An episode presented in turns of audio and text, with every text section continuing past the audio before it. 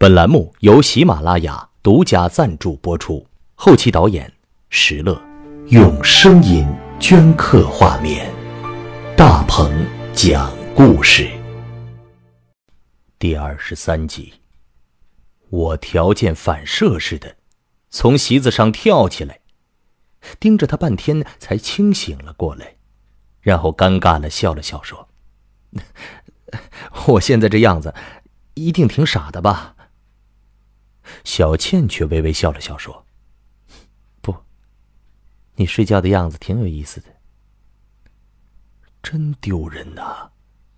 刚才他一定站在我旁边看着我睡觉的样子很久了。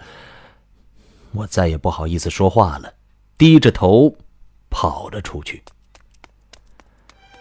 我匆匆来到楼下的卫生间，用最快的速度洗漱完毕。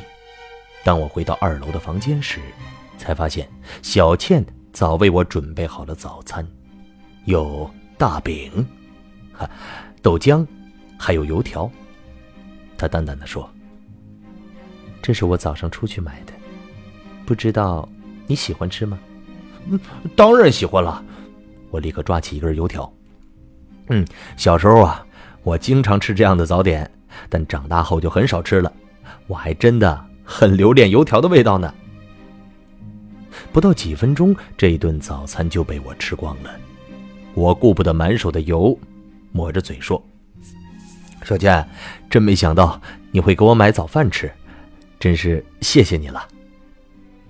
这几天，你是不是天天吃微波炉快餐呢？”“呃，反正也就几天时间吧。天天都吃那种东西啊，对身体不好，还是多吃点米饭吧。”“哦。”我明白了。这个时候，我忽然想到了昨天半夜里见到的那个五十多年前的女子。可是我该怎么对小倩说呢？她会相信我说的话吗？如果她相信的话，岂不是要被这栋房子吓坏了吗？犹豫了片刻，我还是没有说出来。你在想什么？哦，没没没什么，我只能结结巴巴的说，我在想，其实，其实你还挺善解人意的嘛。过去你是不是以为我只是来骚扰你的无聊读者呢？呃，不，你是《聊斋》里的聂小倩吧？没错，他倒是很自然，点点头说：“好了，我现在要出去了。”你一个人在这里小心点儿出去？哦，你是去冰激凌店上班吧？再见，我晚上回来。他不置可否的盯着我的眼睛，轻声道别。不过我还是紧追出去，目送他离开了这栋房子。回到二楼的房间里，我不敢多看他留在这里的东西。一想到昨天晚上他就睡在这个屋里，我心里就莫名其妙的发毛。不知道为什么，小倩说过的话我都记得很牢。中午我没有再吃微波炉食品，而是在外面的饭店里吃了一顿午餐。下午的时候，我没有在外面多停留，匆匆的回到了荒村公寓。当我刚刚来到二楼的房间时，突然听到楼下传来一阵敲门声，底楼的大门被敲得声响，似乎整栋房子都摇摇欲坠了。我连忙捂住乱跳的心口，把头伸出了窗外，发现楼下站着一个年轻的男人，他正用力的敲着前头的大门。忽然，这个男人抬起头，我这才看清了他的脸。叶宵，我吃了一惊，连忙大声的叫了叫他：“哎，叶宵！”叶宵也看到我在下边说：“快给我开门呐！前门封死了，你得从后门进来。”说完，我立刻冲出了房间，跑到底楼去给他开门。果然，我在后门看到了叶宵。他显然对这老房子不太放心，小心翼翼的走进了走廊里。他摆出了一副警察特有的姿势，似乎随时都有人会袭击他。我把他引到了底楼，指着宽敞的大厅说：“叶宵，我领你参观参观吧。你看，这里就是欧阳家族当年跳舞的地方。”叶宵冷冷的环视了一圈，面无表情的回答：“这里的阴气太重了。可，为什么你们都这么说呀？我想可能是这房子太潮了吧。等一等，你你手上的是什么？”他发现了我左手上的玉指环，我心里咯噔一下，缓缓的举起左手，啊。就是这个东西啊，呃，前几天我在路边小摊儿看到这个东西，觉得挺好玩的，就花了十块钱买下来了。但是叶宵还是盯着玉指环看了看，然后冷冷的说：“这东西不适合戴在你手上。”啊啊！哈哈哈！我向叶宵笑了笑，带着他在底楼转了一圈儿。我们走上了旋转楼梯，来到二楼的房间里。叶宵看到了折叠床和微波炉，轻声说：“其实我是担心你，才来这儿看你的。你一个人住在这种鬼地方，我怎么能放心下呢？你还把我当小孩子吗？我能够照顾自己的。”忽然，叶宵发现床下有一双女孩子的拖鞋，他脸上立刻板了起来，指着拖鞋问。这是怎么回事啊？我的心里一沉，糟了，我早该预防到了呀！小倩在这房间里留下的蛛丝马迹，怎么逃得过警察的眼睛呢？我有些尴尬的回答：“呃，叶宵，呃，这个嘛，这个，这个女孩是谁？”叶宵直截了当的问：“啊，不。”我不能把小倩说出来，我只能轻声的说：“呃，请别问了，这是我自己的私事。我不会干涉你的私事的，但我得提醒你，这里可是荒村公寓，不是你随心所欲的地方。”嗯，完了，他竟然以为我在这儿，不可以！我连忙解释说。叶宵，你误会了，我可什么都没做呀！算了吧，哼，我不问你了。忽然，我想起了一个至今仍生死不明的人。哦，对了，苏天平有消息了吗？不，学校至今还在到处找苏天平，但他就像凭空消失了一样，无论哪里都找不到他。也许早就变成了一具尸体了吧？啊不，我不该这么说的，这样的话似乎太残忍了。别再多想苏天平了。叶宵走到了窗边，看着外面的天色。其实我今天来找你，还有另外一个原因。啊，什么原因呢？上次在电话里，你不是托我帮你查一查？荒村公寓过去的详细情况吧？对，你查到了吗？没错。这几天我查了许多历史档案，主要是在一九四九年以前这一地区的房屋登记资料。昨天晚上我总算查到了这栋房子，安西路十三号，在租界工部局的备案。它，它建造于什么时候啊？一九三零年，当时安西路是上海租界有名的高级住宅。马路两边修建了许多三层小洋房。这栋房子呢，是由一个法国房地产商建造的。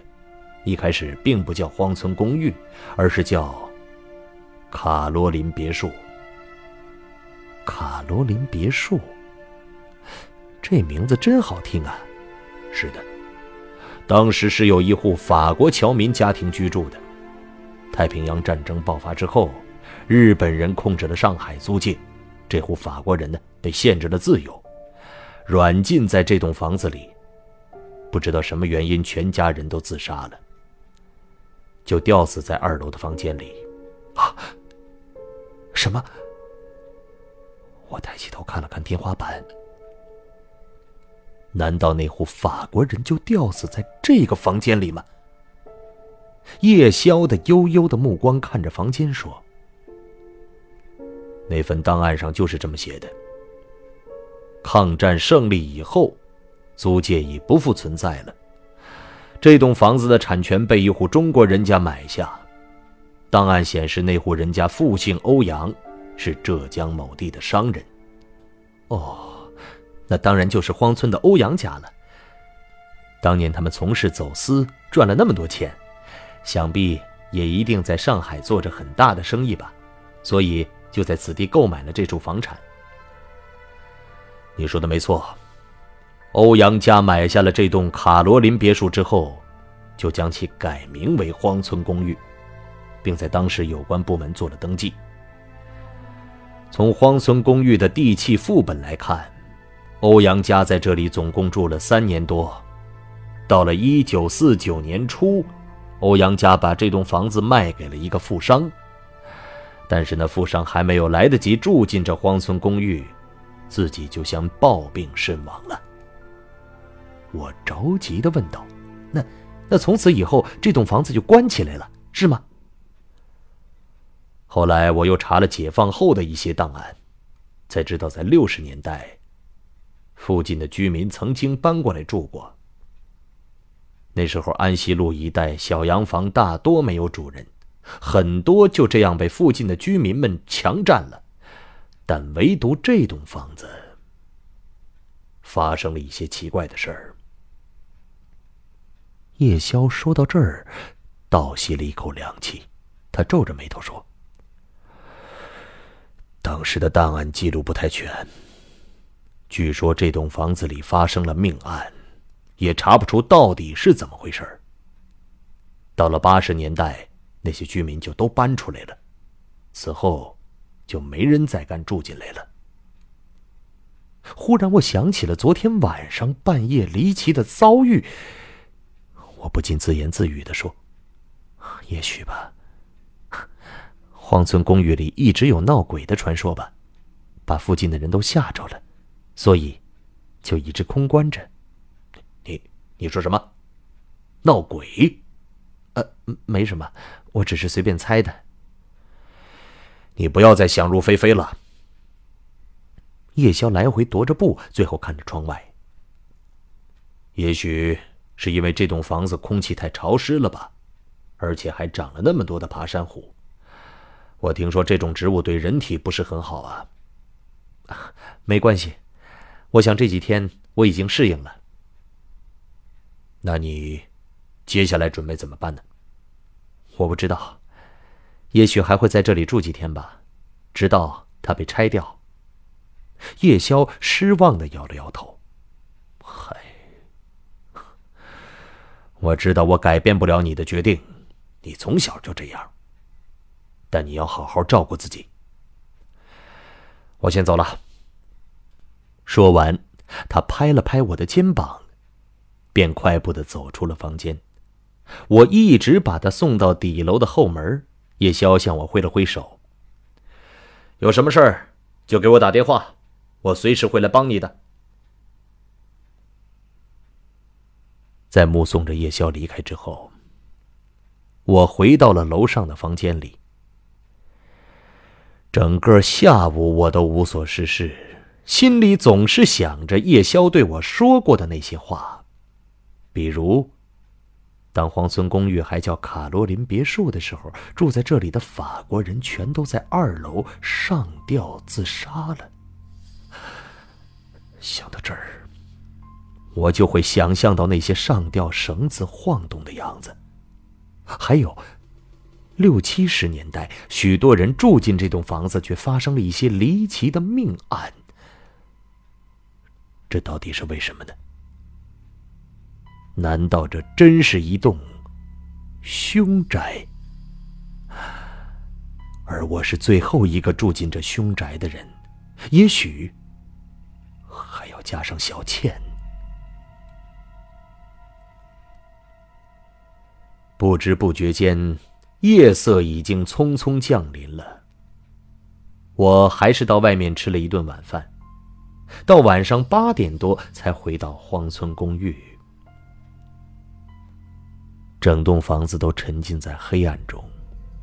经过几天和这房子的朝夕相处，我就算闭着眼睛也能认识上楼的路。我故意没开灯，在漆黑的房子里摸索着，很快就爬上了旋转的楼梯。当我刚刚走到二楼的房门时，我突然听到一阵放大的音乐，如波浪般撞击到我的耳膜上。那声音是从楼下传来的，节奏震动着我脚下的楼板，似乎楼下在开一个 party。这是哪儿来的声音呢？我的心立刻被悬了起来，我又缓缓的走下了旋梯。终于，终于，我看见他们了。舞会开始了，不，我不敢相信我自己的眼睛，但我确实看到了这一幕。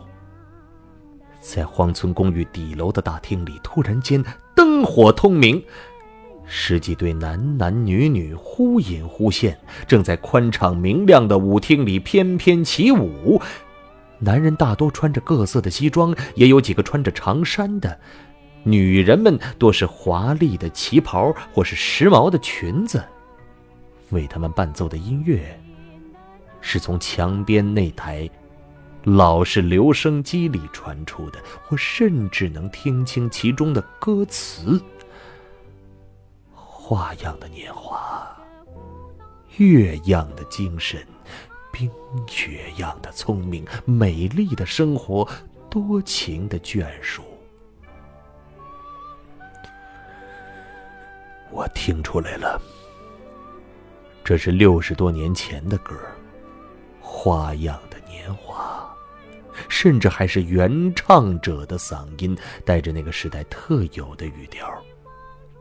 我使劲揉了揉眼睛，但眼前就像蒙了一块发黄的纱布，一些白色的光点闪来闪去，仿佛在看一卷多年前的胶片。带着几分霉烂的斑点，通过放映机缓缓的投影在屏幕上。突然，舞会中掠过一张脸庞，立刻让我睁大了眼睛。我又看到他了，若云。我轻轻的叫了出来。这个五十多年前生活于此的女子，又一次出现在我的眼前。她正在舞厅中央最为引人注目的地方，拥着一个年轻的男子，一同迈着轻盈的舞步。对，对对对，我在老照片上见过这个男人，他就是荒村公寓年轻的男主人，欧阳家族的继承人，若云的丈夫。只有他们才是舞会的中心和焦点。所有的舞客们都围绕着他们。这对年轻的新人光彩照人，跳了一支又一支的曲子。最亮的那束灯光似乎永远只对着他们两个。突然，一阵脚步声打破了这里的一切。曼妙的音乐声戛然而止，耀眼的灯光立刻暗了下来，大厅里变得空空荡荡，所有的宾客都消失了，宛如一团蒸发的空气，一片消散的幻影。舞会结束了，我的眼睛还来不及适应这一切，大厅已恢复了平静，只有一盏昏黄的灯光亮着。在墙边的电灯开关下，小倩正满脸疑惑的站着。啊，小倩，小倩，你刚才看到了吗？你看到了吗？她看起来有点疲倦，摇着头说：“看到什么？”好了，朋友们，今天的故事就讲到这里。想收听故事的最新进展，请下载喜马拉雅的手机 APP，关注喜马拉雅，关注大鹏。明天我将继续给你讲荒村公寓的故事。